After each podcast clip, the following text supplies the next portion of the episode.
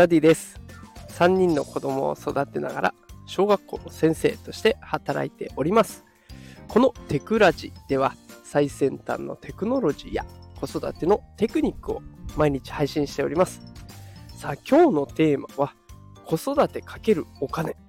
副業が精神を安定させるというテーマでお送りしていきます。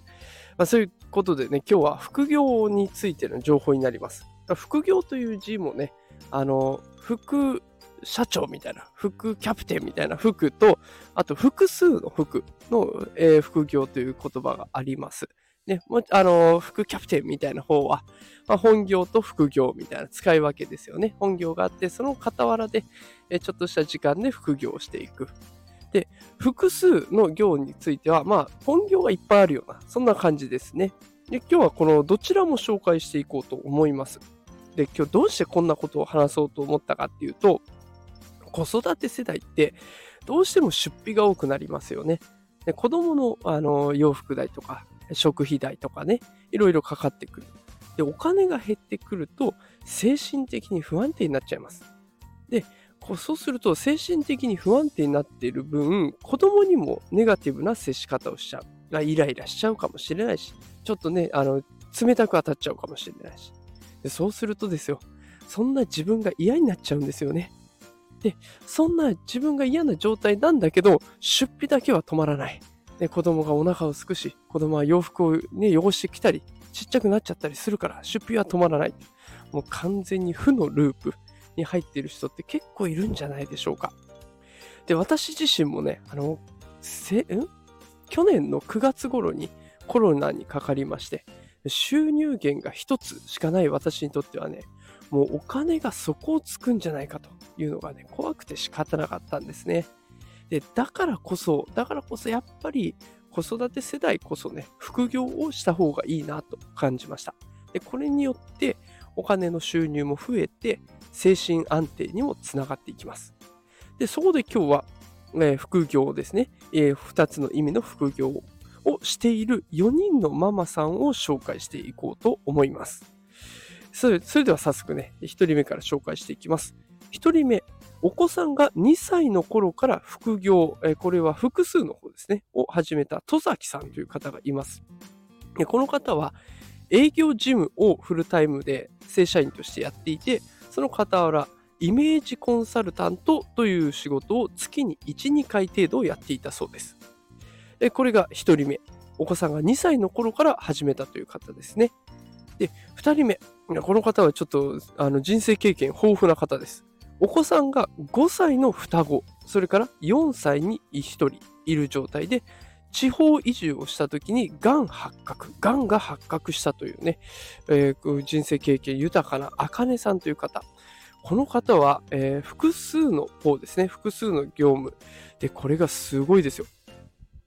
えー、森林管理所で週1回データ入力のパート、それから農家で週2回、えー、雑穀の袋詰めのパート、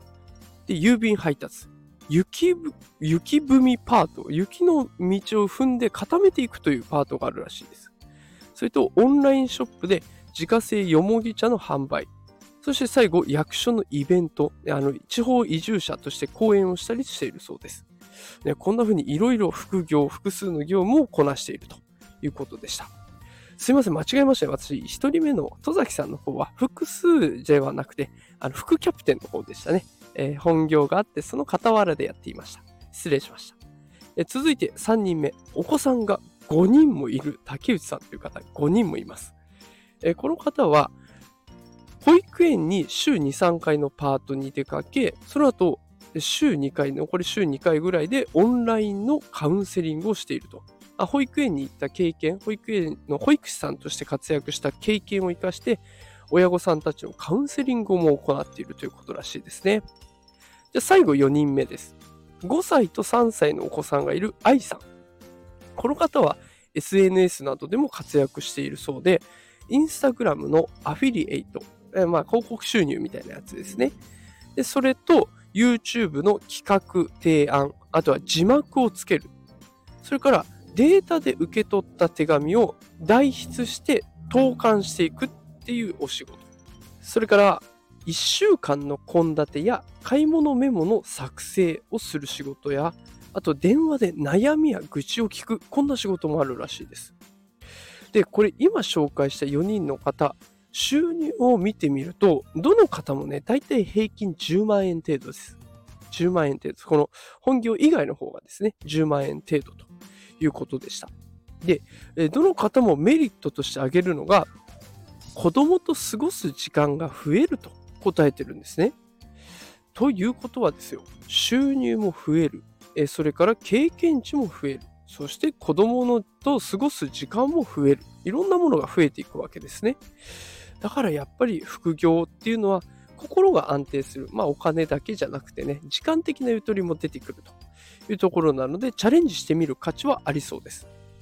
で、私自身の話をすると、私は文章を書くのが好きなのでね、今ブログのアフィリエイトに挑戦しているところです。あの、ぜひこれを聞きのね、あなたも好きなこととか得意なことを活かして収入源を増やす。で、これをやると心が安定してくるのでおすすめです。あの、せっかくゴールデンウィークなのでね、何か始めたいなと思っている方、副業ということも一つ視野に入れて動いてみるのはいかがでしょうか。ということで今日は副業を実際にして稼いでいるという、えー、ママさんたち4人を紹介しました、えー、少しでも子育てのヒントとか生きるヒントになったら嬉しいです。えー、こういった形で最先端技術×子育てをテーマに毎日配信しております。よかったらフォローしておいてください。それではまた明日お会いしましょう。さよなら。